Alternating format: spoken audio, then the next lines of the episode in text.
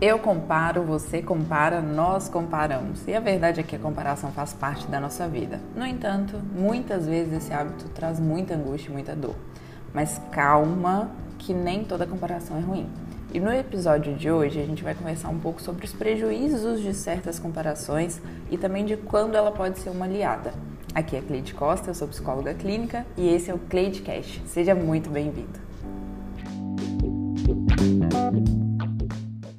Mas o que é a comparação? Comparar, pelo dicionário, é um verbo transitivo direto, que é o ato de relacionar coisas animadas ou inanimadas, concretas ou abstratas, que sejam ou não da mesma natureza, para procurar as relações de semelhança ou de disparidade que entre elas possam existir.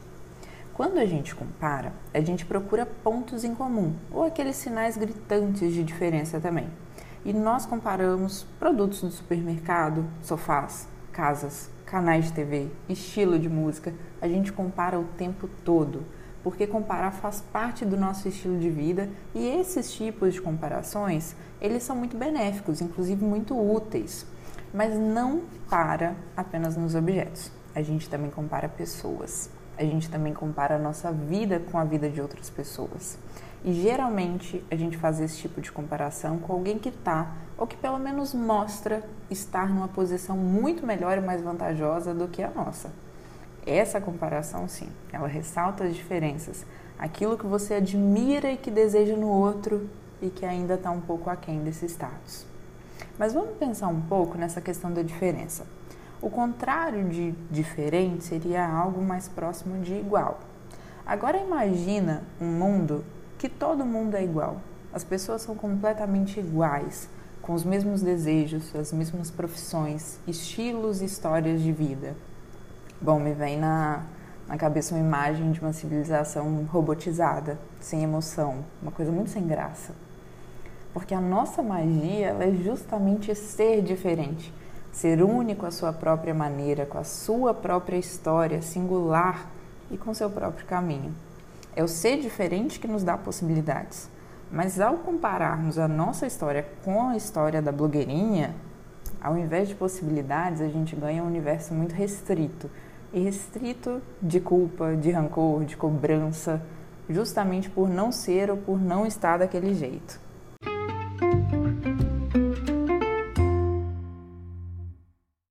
Sobre essa história de ser diferente, aproveitar as possibilidades disso, Outro dia eu estava assistindo uma série no Netflix chamada Chef's Table, e é uma série documental sobre chefes de alta gastronomia. Uh, eu vi um episódio do Alex Atala, que é um chefe brasileiro conceituado, conhecido muito afora justamente pela sua originalidade, por tudo que ele defende, que me chamou muito a atenção. Essa série, mais do que falar de cozinha, de gastronomia, ela fala muito da história pessoal de cada chefe Obviamente que eu, apaixonada por histórias e pessoas como sou, me encantei de cara. E na história do Atala, ele fala que desde muito cedo se achava diferente. Era ruivo, o único ruivo do seu círculo social na época, isso incomodava. Quando adolescente começou a gostar de rock, e aí também foi um certo desconforto. Mas até que ele achou uma tribo, gostou, se sentiu mais pertencente, um pouco mais igual, isso deu um certo conforto. Afinal de contas, nós somos redes sociais, nós temos mesmo essa necessidade de pertencimento. Mas seguindo a história, que eu não vou, enfim, narrar o episódio inteiro, ele se jogou no mundo, foi morar na Europa, entrou na gastronomia por um acaso, é, se tornou um chefe, um chefe mesmo, né, com certo renome, voltou para o Brasil. Uh, e numa época que os grandes restaurantes, o que era valorizado em termos de gastronomia no Brasil, eram, eram restaurantes, na verdade, de comida francesa clássica. Nessa época ele foi trabalhar com Jacan, o famoso chefe do tompeiro, que é uma graça também. E o Jacan disse para ele que ele era muito bom, ele era excepcional, mas que o melhor chefe ele não seria. Ele não poderia ser o melhor chefe de comida francesa. É, uma pela, pela cultura, por toda tudo isso que foi instituído, da, da questão de que para ser bom precisava ser francês, mas outra também porque ele não tinha a base da comida francesa, que era a cultura. Ele é brasileiro, eu já cão francês, né? Agora você imagina, você ser muito bom na sua área, você ser bom pra caramba, e eu vi que você não poderia ser o melhor. Bom, ele disse que ficou muito mal com isso, que chorou pra caramba, voltou pra casa super triste. E de novo ser diferente incomodou. Mas que naquele dia, super mal, ele se olhou no espelho, olhou para todas as suas tatuagens e viu ali todas aquelas diferenças, né? E a partir daquele momento ele começou a assumir essas coisas que eram só suas. Assumiu o jeitão, as tatuagens, a origem brasileira. E ele foi estudar a comida brasileira, foi estudar os ingredientes, as origens. Se apaixonou pela Amazônia, ele tem uma história muito bonita, um trabalho muito bonito com a Amazônia.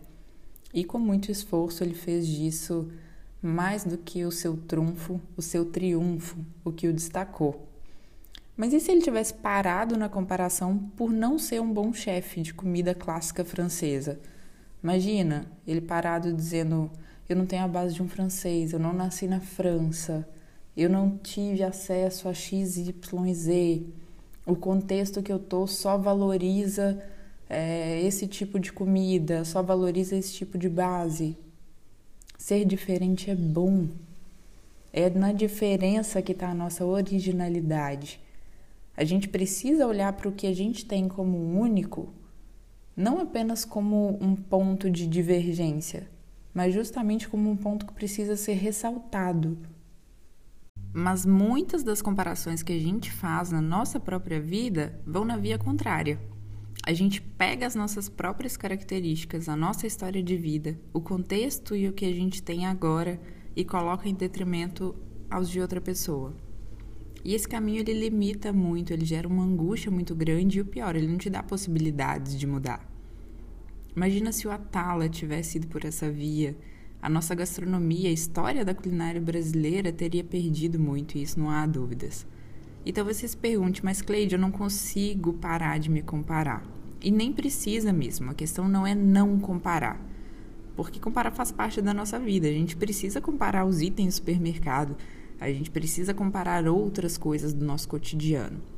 Mas a questão é como e o que comparar. Um pássaro, ele voa como um pássaro, e um peixe nada como um peixe. Cada um com as suas próprias capacidades, no seu próprio universo, na sua própria bolha. Você concorda que comparar os dois não faz muito sentido? Do mesmo jeito é querer comparar você e a sua vida, que ninguém conhece mais do que você. Só você conhece toda a sua história, tudo que está envolto ao seu redor, tudo que influencia o que você faz.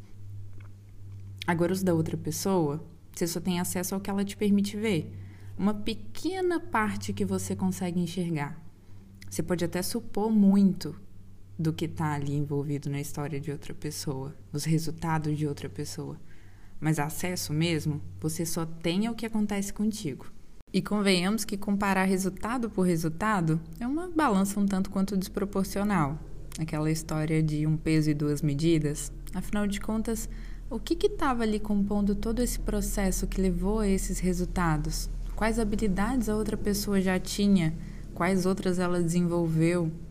O que, que funcionou para que ela pudesse desenvolver aquelas habilidades? Não necessariamente vai ser o que funciona para você, afinal de contas, você é único. Cada um de nós tem uma sequência única e não replicável de DNA, que também tem uma história de vida única, que também teve e tem os seus próprios caminhos. É como comparar peixes e pássaros. Quem que voa melhor? Bom, pela estrutura física e pelo histórico de aprendizagens, obviamente que são os pássaros.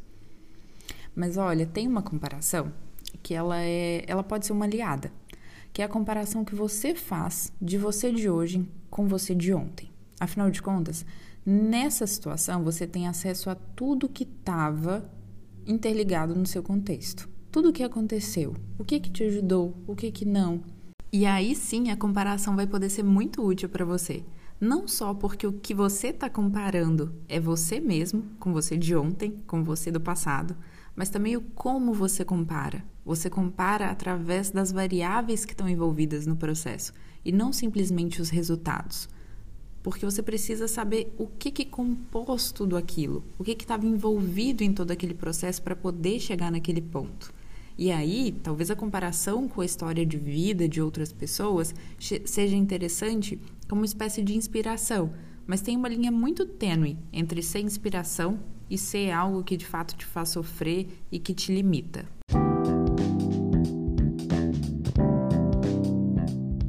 Comparar não é um problema. A gente compara o tempo todo, mas as comparações tendem a colocar em evidência aquilo que é diferente. E a gente costuma até valorizar o que é diferente, o que é original numa outra pessoa, mas quando é com a gente, a gente se sente um pouco estranho. Tenta olhar com um pouco mais de gentileza para aquilo que te torna único, para aquilo que é só seu e como que isso pode ser um destaque, como que isso pode te ajudar a alcançar aquilo que você tanto deseja. Eu espero que você tenha gostado. Se fez sentido para você, vai lá no Insta, me conta o que, que achou, compartilha.